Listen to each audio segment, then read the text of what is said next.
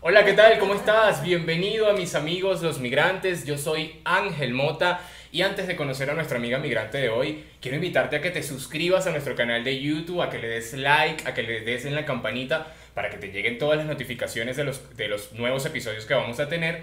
Y ahora sí, sin más preámbulo, ella es nuestra invitada de hoy.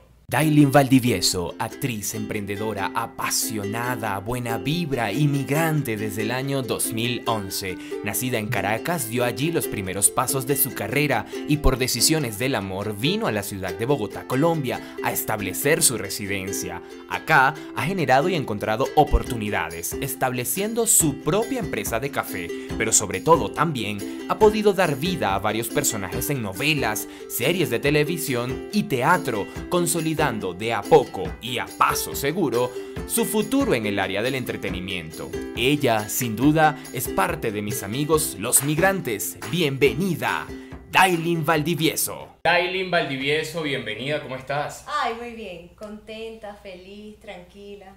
Este tecito me tiene relajada. Me contenta eso, Dailin es nuestra invitada de hoy. Ella es actriz a quien vamos a ver próximamente por allí en una telenovela. O seguramente cuando esto salga ya la estamos viendo en la telenovela. Ya estar al aire, sí. Probablemente. Oye, queremos comenzar siempre el programa, bueno, hablando de alguna anécdota que te haya sucedido como migrante. ¿Cuál es esa historia que quieres compartir hoy con nosotros? Mm, a ver, yo creo que la anécdota, que fue una de las primeras cosas que me pasó cuando llegué aquí, fue que yo vine y me quedé en este país porque me enamoré de, de un muchacho, de un irlandés. La cosa, me vine a vivir a su casa, a su casa. Ok, pero venías en ese momento de vacaciones. Sí, yo vine de vacaciones, lo conocí y entonces le dije, no, pero vente, nos enamoramos y en un mes yo decidí, me dejé todas mis cosas en Venezuela y me vine para acá con él. Pero la vaina duró como un año. Se acabó. Ya en Venezuela las cosas estaban muy, muy fuertes. Ya habían cerrado RCTV, que fue uno de los canales donde yo empecé ahí como a darle.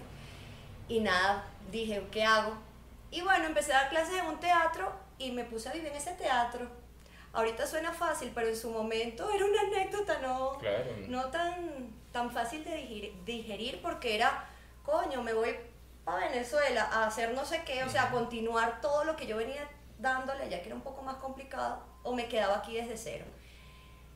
Y me quedé acá, en ese teatro, viviendo fundactores. Me acuerdo que todavía les agradezco el haberme dado ahí un espacio. ¿Y cuánto tiempo ha pasado desde entonces? Eso fue en el 2011. Yo estaba enamorada en el 2011. En el 2012 ya no estaba enamorada, Ah. ya estaba decidiendo entonces qué hacer con mi vida y fue ahí en el 2012 donde me fui con Fundactores. Ahí yo era parte del elenco también porque era como una compañía y daba clases los sábados también a cambio de que yo me quedaba ahí durmiendo con otra Ok. muchacha también de Cali. Ok, muy bien. ¿Qué aprendiste entonces de, de esa anécdota? aprendí que aquí tenía un lugar para salir adelante. Eso fue lo que aprendí. Me di cuenta de, ah, aquí hay posibilidades. Y aprendí a estar sola, porque pues yo siempre salía corriendo en Venezuela para donde mi mamá Ujú. o para donde mi abuela. No tenía trabajo, no tenía ah, una comida, pues yo siempre iba a tener algo seguro allí. Pero yo creo que una de las cosas que Colombia me ha enseñado es a estar independiente. Y yo estaba hablando de 25 años.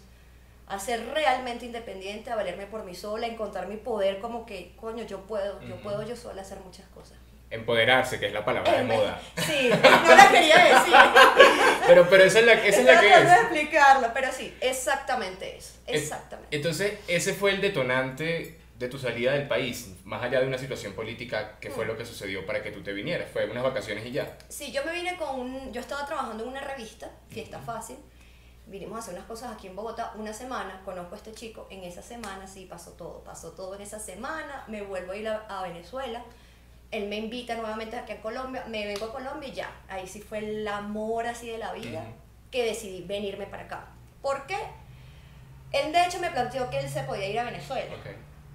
Pero ya había cerrado RCTV. Yo era productora de varias obras de teatro en Venezuela, donde ya, de obras infantiles, donde me pedían que los temas no tenían que ser.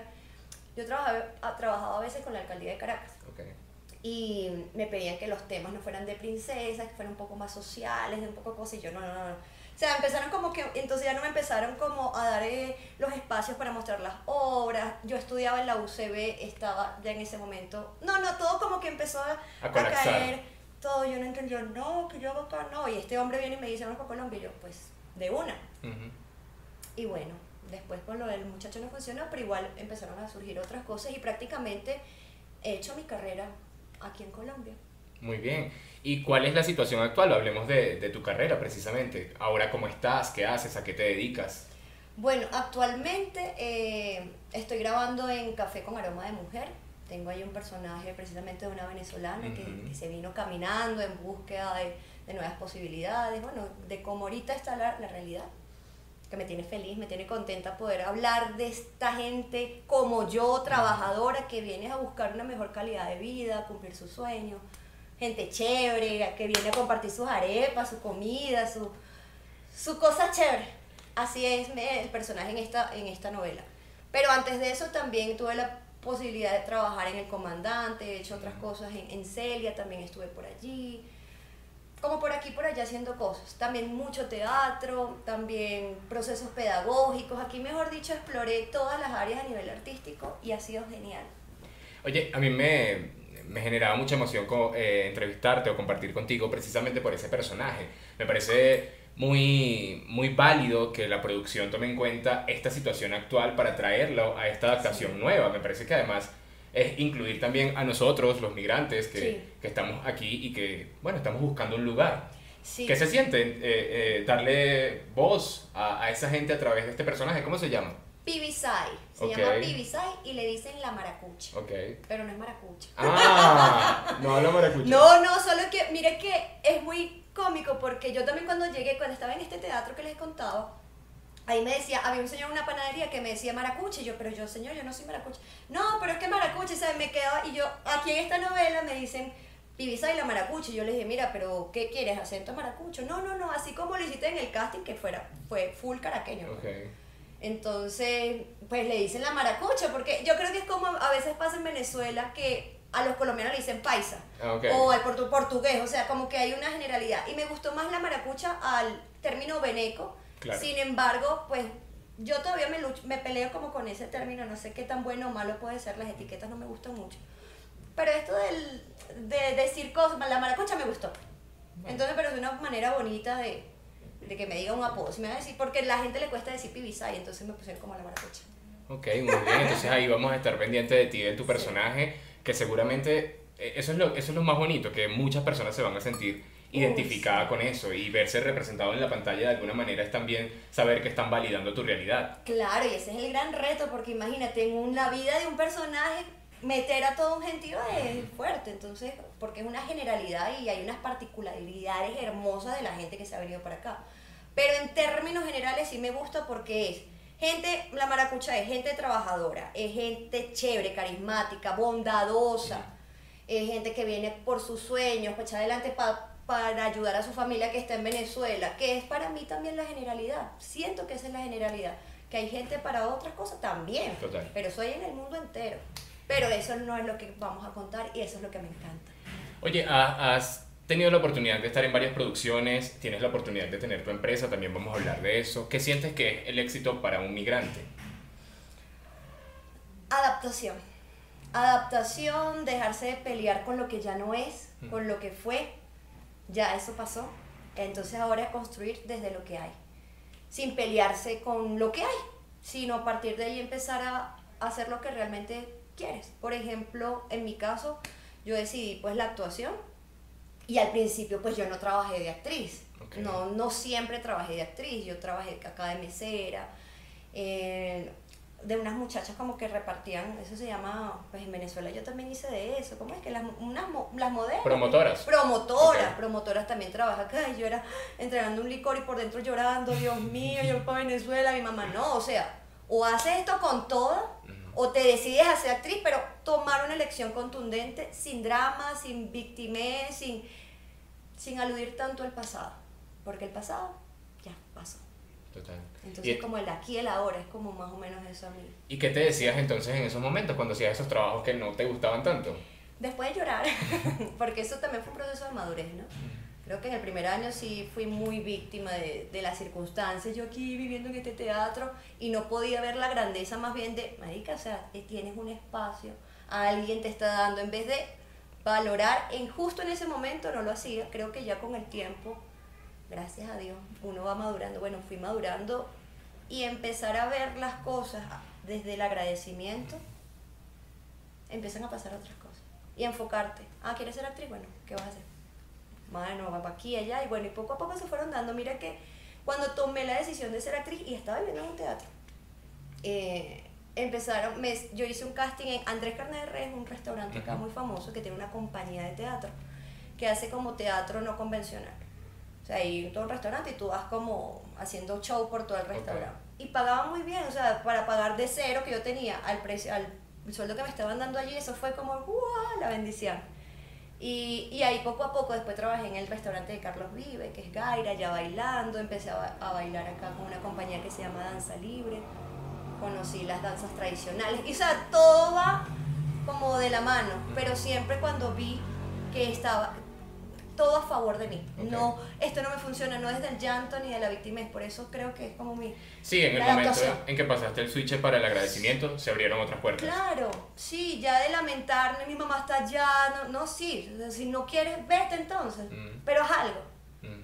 Entonces empecé a buscar otros nuevos canales de comunicarme más seguido con mi mamá, por ejemplo, si me hacía tanta falta, y a trabajar para al menos tener un pasaje para ir una vez al año. Busqué las maneras y eso cada vez me hizo sentir más fuerte. Háblanos de tu empresa. ¿Cuándo la creaste? ¿Por qué la creaste? ¿Tiene que ver con el café? Mm, pura casualidad.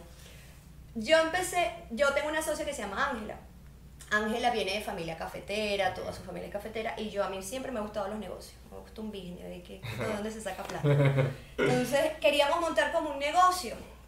Y empezamos como con una idea de unos churros yo no, pero este poco de grasa, ese poco de azúcar, no, no, eso no va tampoco como con la línea que a mí me gusta, que es un poco saludable y tal. Y bueno, y bueno, café. Y yo, ay, café, yo no sé nada de café. Y bueno, desde ese momento empezamos, yo empecé a meterme en el mundo del café, fuimos a una trilladora, fui al campo cafetero, ella vive en el café que nosotros traemos de ella es de Chinchina Caldas, pues el mero, mero lugar del café. Y poco a poco fui conociendo más y yo fui más con la parte creativa. Es un triciclo, los invito a que nos sigan en arroba andariega bicicafé. Es un triciclo donde nosotros vamos a eventos o ferias, porque la idea era poner ese carrito en la calle, pero aquí no hay unas leyes que soporten que no puede estar en la calle. Pareciera que sí, pero no, no es legal estar en la calle vendiendo. Y a nosotros los policías nos, nos corrían, y no, eso fue un desastre, Dios mío. Pero bueno, la adaptación, eso no funcionó, entonces ¿qué hicimos? Nos fuimos a eventos y a ferias. Y bueno, ahorita con lo de la pandemia, lo que hacemos es vender una cosa que se llama tintico de bolsillo, que fue lo, como te preparé ahorita el café. Que es como la nueva... Pero viene para una taza.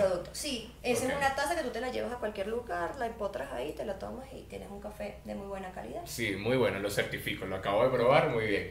Así es, Ricardo. ¿Y cómo ha ido entonces la compañía? ¿Ha crecido? ¿Se ha estancado? ¿Cómo ha sido el proceso? Yo creo que es un éxito que no haya cerrado con todo esto de la pandemia. Para mí eso ya es una ganancia porque muchas empresas que han cerrado, que han tenido que cerrar.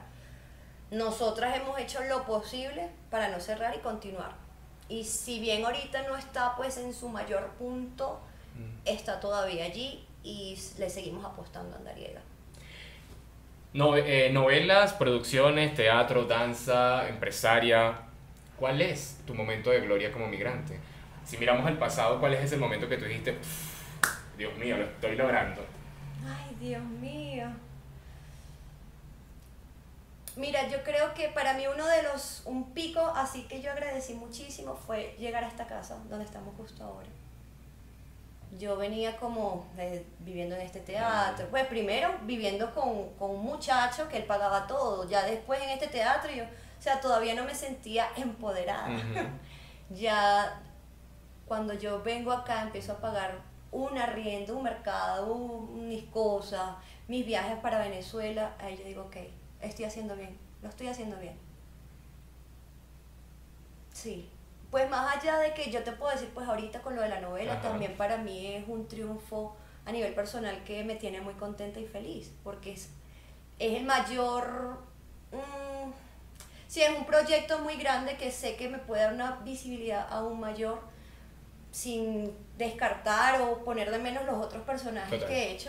Es más por el, el, tipo de proyecto, pues un proyecto que se va también para Telemundo, para Netflix, como para varias plataformas, y si nunca había estado en un proyecto así. Sin embargo, pues hay otros personajes que también me han dado la posibilidad de, de, de otras cosas, descubrirme como actriz, que eso también para mí son triunfos personales, y descubrirme como persona. ¿Qué es Venezuela en una palabra? Familia.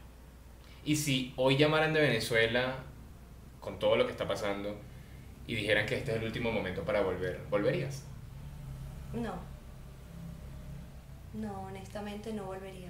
Eh, Me traería a mi mamá, a mi papá y a mi, y a mi hermanito, que es el que me queda allá, y a mi abuela. ok, complétame la frase, Dailin, emigrar es, tres puntos.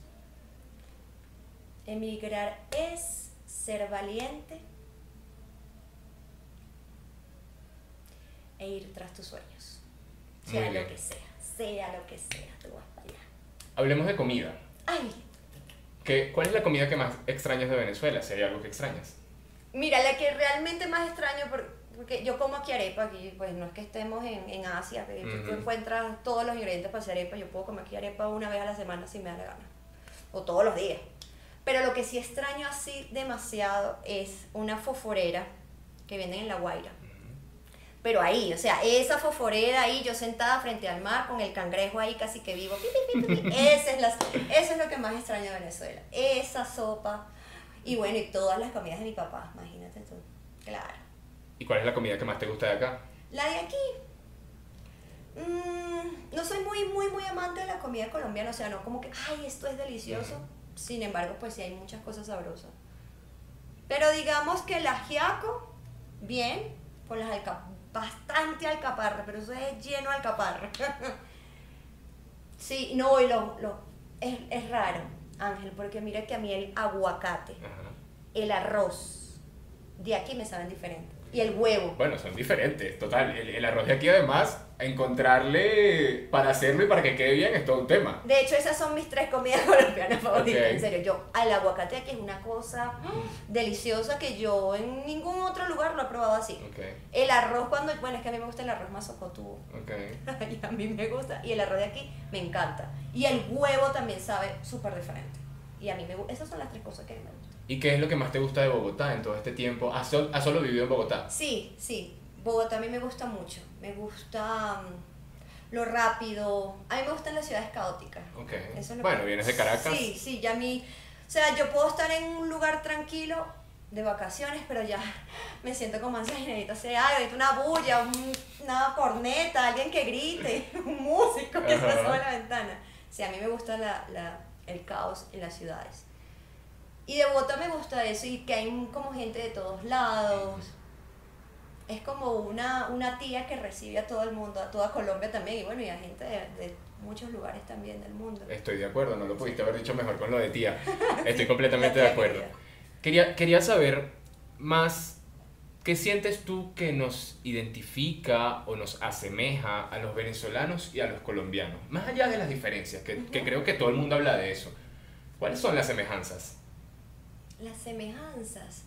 Ay, yo para las generalidades soy muy mala, Ángel, pero voy a hacer mi mayor esfuerzo. Pero con un ejemplo de una amiga que tú tengas, de alguien que, que se parezca a nosotros de alguna manera.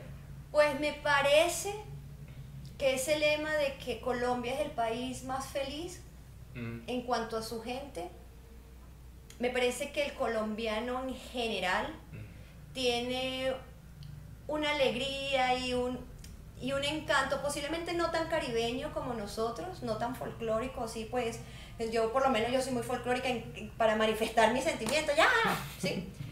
Posiblemente un rolo no, pero posiblemente un costeño sí un Sí. poco más, ¿sí? Pero por eso es que te digo, aquí hay tanta diversidad también dentro de la misma Colombia que por ponerlo muy, muy general, creo que sí, la felicidad y la alegría y los, los buenos anfitriones que son. Que también, pues, me parece que Venezuela también en su momento fue una gran anfitriona para el mundo entero, tanto para colombianos como para italianos, portugueses, o sea, otra tía más. Son como dos tías que reciben gente y son chéveres. Pero claro, cuando la gente, cuando esos sobrinos no se portan bien, pues, Toca devolverlo. claro, sí, o se Que ponen bravas y son bravas. Claro, y total. son bravas y son fuertes. Bueno, pero, con toda razón. Sí, total.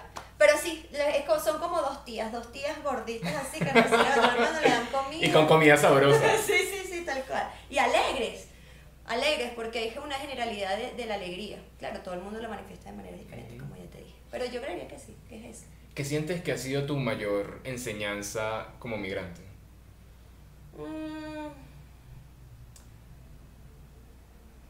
Pudiera ser que, mm, pues, a ver, que, que pude haber enseñado, enseñado yo como migrante, Ángel. Que hay mucha gente en el mundo con ganas de, de cumplir sus sueños. Yo con eso soy muy, muy enfática porque yo creo, pudiera decir que yo he vivido mucho por mis sueños, por mis, ¿qué es mi sueño? Pues tener la vida que siempre he querido tener. ¿Cuál es esa? Bueno, actuar, estar enamorada, tener mi casa, comida. Realmente todavía no le ha puesto a los unos lujos gigantes, sin embargo no los descarto, bienvenidos, Mm. si vienen. Pero creo que mi mayor enseñanza con la gente que me he topado es esa. Mira, yo vengo acá a trabajar, a pasarla bien, a no hacerle daño a nadie. Por el contrario, vengo a aportar mi conocimiento, mi talento y mi amor con quien lo quiera recibir. Creo que por ahí va. ¿Y cómo te ha recibido Colombia? Ay, ¿O muy Bogotá? bien, Muy bien. De verdad, yo no tengo nada de que quejarme. Bueno, solo una vez me pasó algo, pero con un loquito de la calle que yo creo que, bueno, eso no tiene nada que ver porque son cosas. Un gamín, le dicen aquí. Sí, pero era un loquito literal, o sea, Ah, ok. él iba como mal y me escupió, o sea, pero no, no porque era venezolano, me escupió porque le dio la Sí. gana. Pero eso fue como lo único, así, ay, me escupieron. De resto, en serio, nunca me he sentido señalada o discriminada hasta ahora, espero no. Me he sentido muy bien. Y a los lugares donde he ido, creo que también he estado como en, en pro de dar, Ok. de dar. Creo que eso me, me ha apoyado bastante. Sí, lo dices como una actitud que viene, que viene y va. eh, Es una doble vía. Exactamente, exactamente. Sí, sí. ¿Tú sientes que hay momentos como migrante en los que tú te desarmas, en el que quizás te quitas esa, esa armadura y, y- y te relajas y eres más vulnerable y qué te hace ser más vulnerable? Has tenido esos momentos además. Sí, sí. Mira que a mí en los dos últimos años, dos o tres últimos años, que he visto tanto, pues, compatriotas, por ponerle un nombre, ¿sí? un sinónimo de compatriota, compatriota me suena como tan, tan Mm, político. No, pero es el válido, está bien. Cierto. Solo que nos, lo- nos lo dañaron. Sí, pero bueno, pero pues paisanos. mis paisanos. Tanto paisano en la calle, con, con sus hijos o de todo. Uy, eso me da como... O sea, yo lo que tengo, pues a veces doy, a veces no doy. Eso me parte el alma. Porque digo, ¿pero qué hago? Mm. No, no puede. O sea, más allá de desearle que le vaya bien esa noche, que hagan, que duerman en un techo, más allá de eso, creo que hasta ahora no he podido hacer nada. Y es una frustración porque, ¿sí? Sí, uno siente como una impotencia de no Uf, poder ir más allá y, sí. y tenderle la mano, pero lamentándolo mucho no puedes hacerlo por todos. No, no, no puedo. Pero sé que sí tiene que haber una manera. Yo creo que como actriz, ya pronto que tengo una voz más fuerte en cuanto a qué gente puede impactar, número de personas, espero yo poder hacer algo. Amén. Oye, ¿cuál sientes tú o cuál crees tú que es la canción que forma parte de tu vida o de la banda sonora de tu vida Oh como migrante? ¿Cuál es esa canción que te ha acompañado Ah, ya sé. o esa canción que define un momento? Ya sé, ya sé. En estos cuentos que se estaba echando de que era promotora, Ujú. Iba a muchos lugares nocturnos. Y siempre, no sé, en algunas ocasiones escuchaba la de Rubén Blades de Familia es Familia. Amor y control. Amor, yo no sé por qué, o sea, literal la canción no es para mí, por mi Mm. familia y nada, pero familia, ¡ah! y eso era yo, si yo estaba maquillada con mi cabello, me dice, ¡ah! yo después de llorar, pero era por escuchar familia, Mm. familia es familia, eso me llevaba ya a, a mi Cariño familia. es cariño y familia es familia. Exacto. Muy bien. Yo creo que yo la escucho y me pongo a llorar, pero después yo me perdón la letra, no tiene nada que ver con abandonar tu familia ni nada, pero es familia. No, sí. Y ahí está. Y, y créeme que también forma parte de, de mi vida como migrante, porque esa canción en general en mi familia era, es muy grande y hacíamos como un círculo y la bailábamos todos juntos Ah, y era muy bonito. Y al principio ya no tanto, yo estaba ya alicorado y ponían la canción y era como a llorar de una. Pero bueno, ya, ya digamos que con el tiempo uno va superando las cosas o va, o va enfrentándolas de manera diferente, porque Sí. ya no lloro. Sí, no, no, ya no llora. Ya no lloro, con esa no. Ok. Puedo quizás llorar con cualquier otra con cualquier otro Ah, momento. Ok, ok. pero ya con esa no. Quiero que me digas, para quien nos está viendo, para quien nos está escuchando a través de las diferentes plataformas de audio, ¿cuál crees tú que debe ser la cosa, valor, herramienta, algo abstracto incluso, que un migrante tiene que llevarse en su maleta, que no se le puede quedar por nada del mundo para eh, eh, emprender ese viaje? A ver, yo creería que es algo más abstracto que una cuestión más de actitud. Coño, vuelvo a la palabra. Llevarse adaptación. La, que el cerebro, tu vida, tu cuerpo se pueda adaptar fácilmente al nuevo ambiente donde vayas a llegar.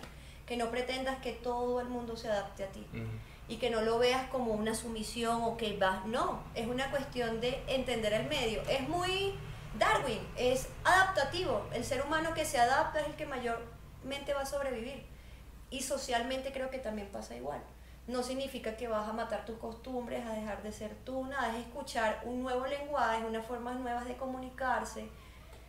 Uy, sí, eso, adaptación.